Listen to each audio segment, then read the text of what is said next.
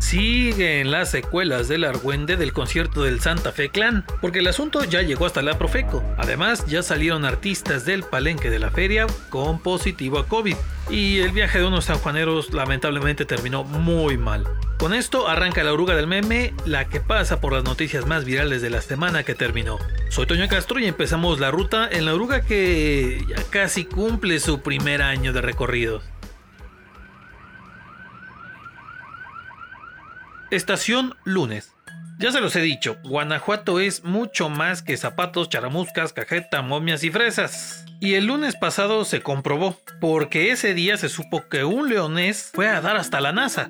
Y es neta, Benjamín Morales nomás fue de paseo a la Agencia Espacial Gringa, o sea, a la NASA para la banda. Nada más, imagínense, este chaval que estudia en la Universidad La Salle fue seleccionado para concursar en una convocatoria lanzada por la empresa AEXA, que se dedica a cosas relacionadas con la onda de los cohetes y las aeronaves.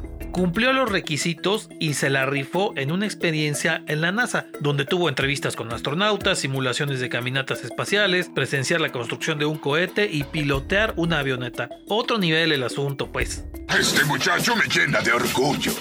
Lo más chido de esto es que casos como el de Benjamín y que se den a conocer son cosas que le dan pila a muchos chavitos para darse color de que sí, se pueden cumplir los sueños. Y van a decir, ah, cómo chillan las ardillas. Pero pues, ¿qué le hacemos? Todavía hay secuelas del asunto de Santa Fe Clan. Y es que ese día se supo que varios de los asistentes al evento presentaron quejas ante Profeco. Pues si era de gratis, ¿qué van a reclamar ahí si todavía que anduvieron como changos trepándose? Serenos, morenos, calmados, venados. Acuérdense que hay una sección pegadito al escenario que era solo para personas con boleto pagado. Y esos cuates habían comprado de esos boletos. Y entre todo el despitorre ni pudieron entrar.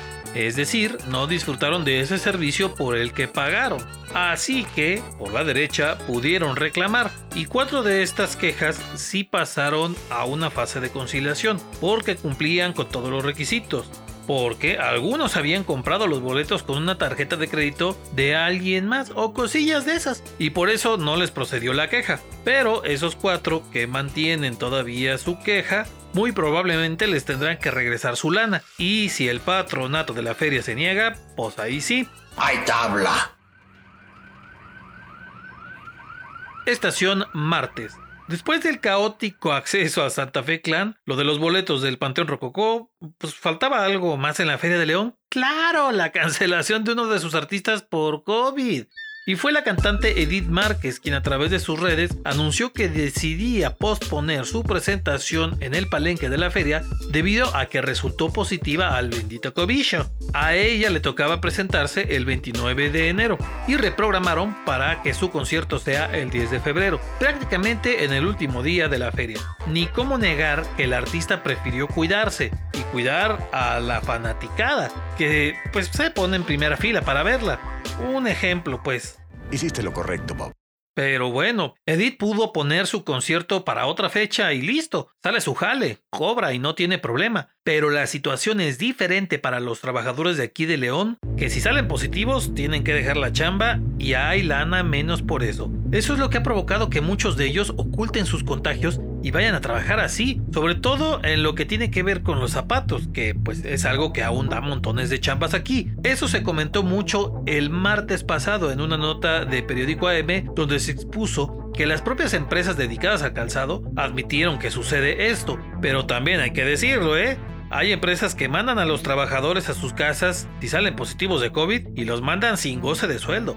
Para acabarla, les piden que se hagan pruebas de COVID para poder regresar a la chamba, pero no se las pagan. Y seguro que no solo pasa en las fábricas de zapatos, talleres o curtidurías, también en otros lados, téngalo por seguro. Gandallas, les dicen en mi barrio, aunque en otros lados... ¡Ratero! ¡Ratero! ¡Ratero! Estación miércoles.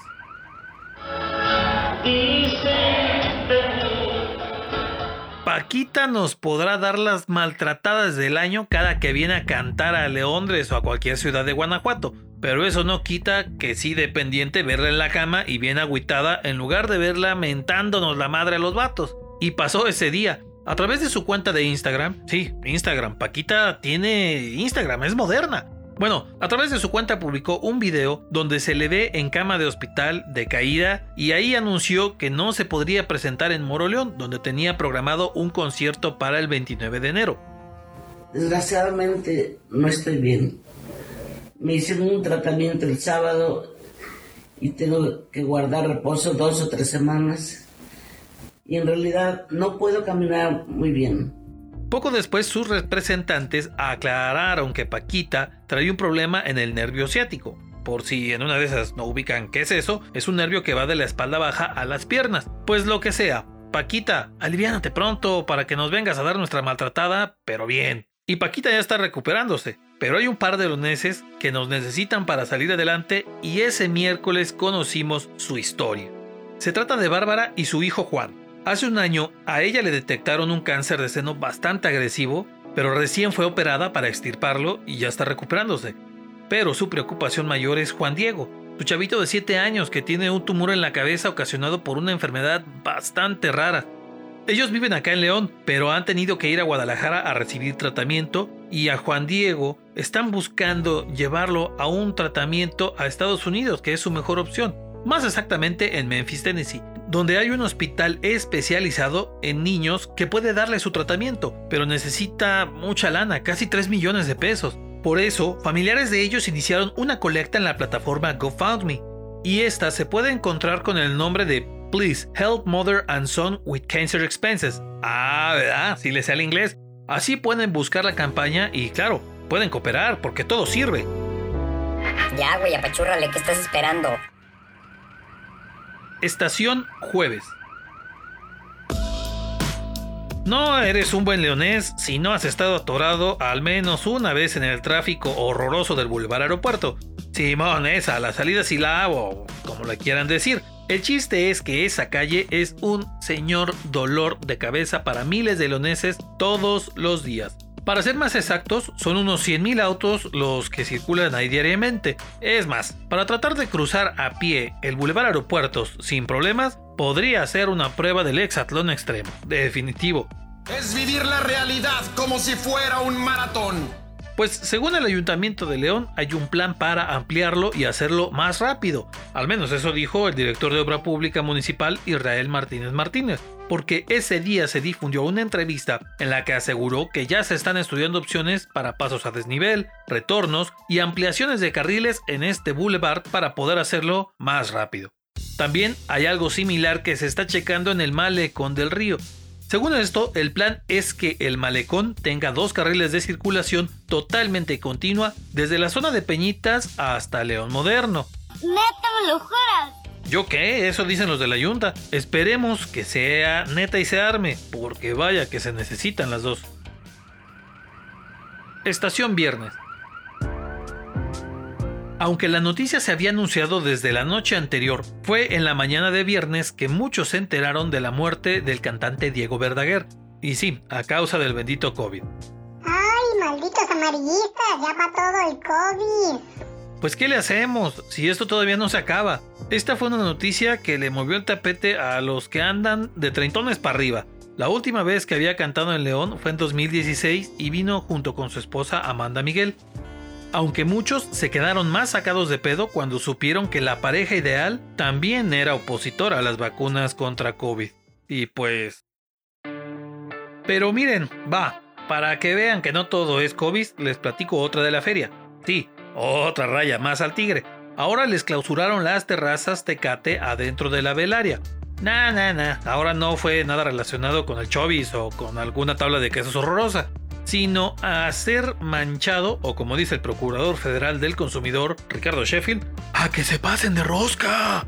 Pasa que inspectores de la Profeco se dieron una vuelta en estas terrazas que están dentro de la velaria y se toparon con que en estos sitios no había precios a la vista de sus productos, condicionaban la venta a ciertas cantidades, que bueno, básicamente eran mil varos por mesa, les atoraban 20% de propina voluntariamente de huevo y de pilón no daban comprobante del pago. Ni en los bares de mala muerte la aplican, caray. Pues con todo esto les pusieron sus sellotes de clausura y tenían que subsanar esas irregularidades, corregir sus regadas pues, y ya después verían qué onda. Los sellos se los habían puesto el jueves en la noche, durante el concierto de los Beatles Sinfónico, y para el viernes en la noche que se presentaba el Buki, ya estaban trabajando de nuevo. ¡Ay, qué fácil! Y por cierto, a ese Buki vaya que lo quieren aquí en León, ¿eh? Y además, el señor pidió que se dejara entrar nada más a 10.000 personas a su concierto, por aquello de prevenir. Este cuate sí se previno para no andar con problemas ni de COVID ni de nada más y llenó el lugar con una manita en la cintura y además bailando. Ah, y dos semanas después del escandalito de su contagio de COVID, que no era, pero luego sí fue, y bueno, total. Volvimos a ver a la alcaldesa en uno de esos videos de último momento, pero ahora sí para algo más positivo. O sea, no positivo como su prueba de COVID, sino de que es, bueno, creo que entendieron. Pasa que la alcaldesa anunció que iban a dar de baja y a investigar a un funcionario municipal que fue acusado de acosar a mujeres. Y pues la alcaldesa había dicho que no iba a tolerar ni baquetones, ni tranzas, ni acosadores y postobres. Yo no me ando con mamada. No dijeron quién era, ni tampoco de qué cargo o en qué oficina estaba, pero mientras ya se la aplicó. Estación sábado. Los sanjuaneros son toda una tradición en León y bueno, en casi todo el país, pero ya hace un par de semanas les habíamos platicado que les iban a cerrar la Basílica de San Juan de los Lagos en el fin de mes para que no fueran tantos peregrinos y evitar contagio de COVID y los invitaron a ir en los siguientes meses. Pues con todo y eso, no faltaron los que de todos modos se lanzaron y los hemos visto por ejemplo en las calles de León, al menos a los que van a pie en su paso hacia San Juan de los Lagos. Y claro, a fuerza que no falta el manchado que les dice mil madres que por tercos, que se merecen morir y que el COVID y bla bla bla. Pero banda, a ver, aguanten que en esas peregrinaciones a pie o en bicicleta o en autos hay riesgos y pueden acabar bien mal como pasó con una familia que iba del Estado de México a San Juan de los Lagos. Iban en una de estas camionetas de turismo y apenas pasando León a unos 10 kilómetros adelante, su chofer al parecer se quedó dormido y se salió de carretera la camioneta. El resultado fueron 13 personas muertas y entre ellos niños. Las fotos y los videos de la camioneta destrozada y las pertenencias de la familia regadas en el lugar del choque nos movieron el tapete, ¿eh? ni cómo negarlo. Una historia bien bien triste tomando en cuenta que no era más que una familia junta en una tradición que querían convivir. Una manera muy gacha de empezar el sábado. Estación Domingo. Ya teníamos rato sin ver una de choque de policías y ese día muchos comentarios sobre un choque que había ocurrido el sábado. Sí, fue en la noche, pero casi todos lo vieron el domingo. Una patrulla de la policía municipal que según esto andaba correteando a un carro chocó en el cruce de Hermanos Aldama y la calle Río Bravo. La patrulla alcanzó a ese carro y lo golpeó, pero la camioneta de policía acabó volcada de lado. Y a los cuates que según andaban correteando, pues ni los vieron, se pelaron.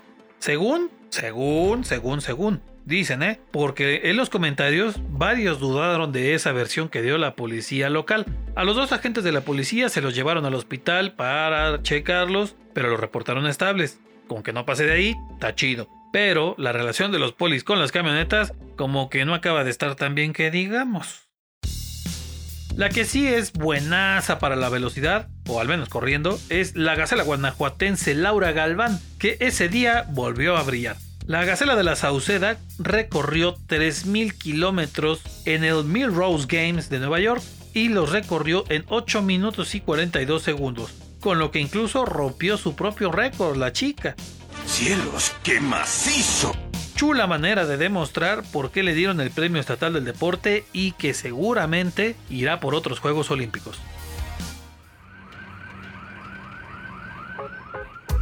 Aquí terminamos la ruta de hoy de la oruga del meme. Bájense en orden y sin reempujones ni demás. La próxima semana los esperamos para otra ruta. Acuérdense que la oruga circula por Spotify, Google Podcast, Apple Podcast, YouTube y claro aquí en Facebook. Nos vemos.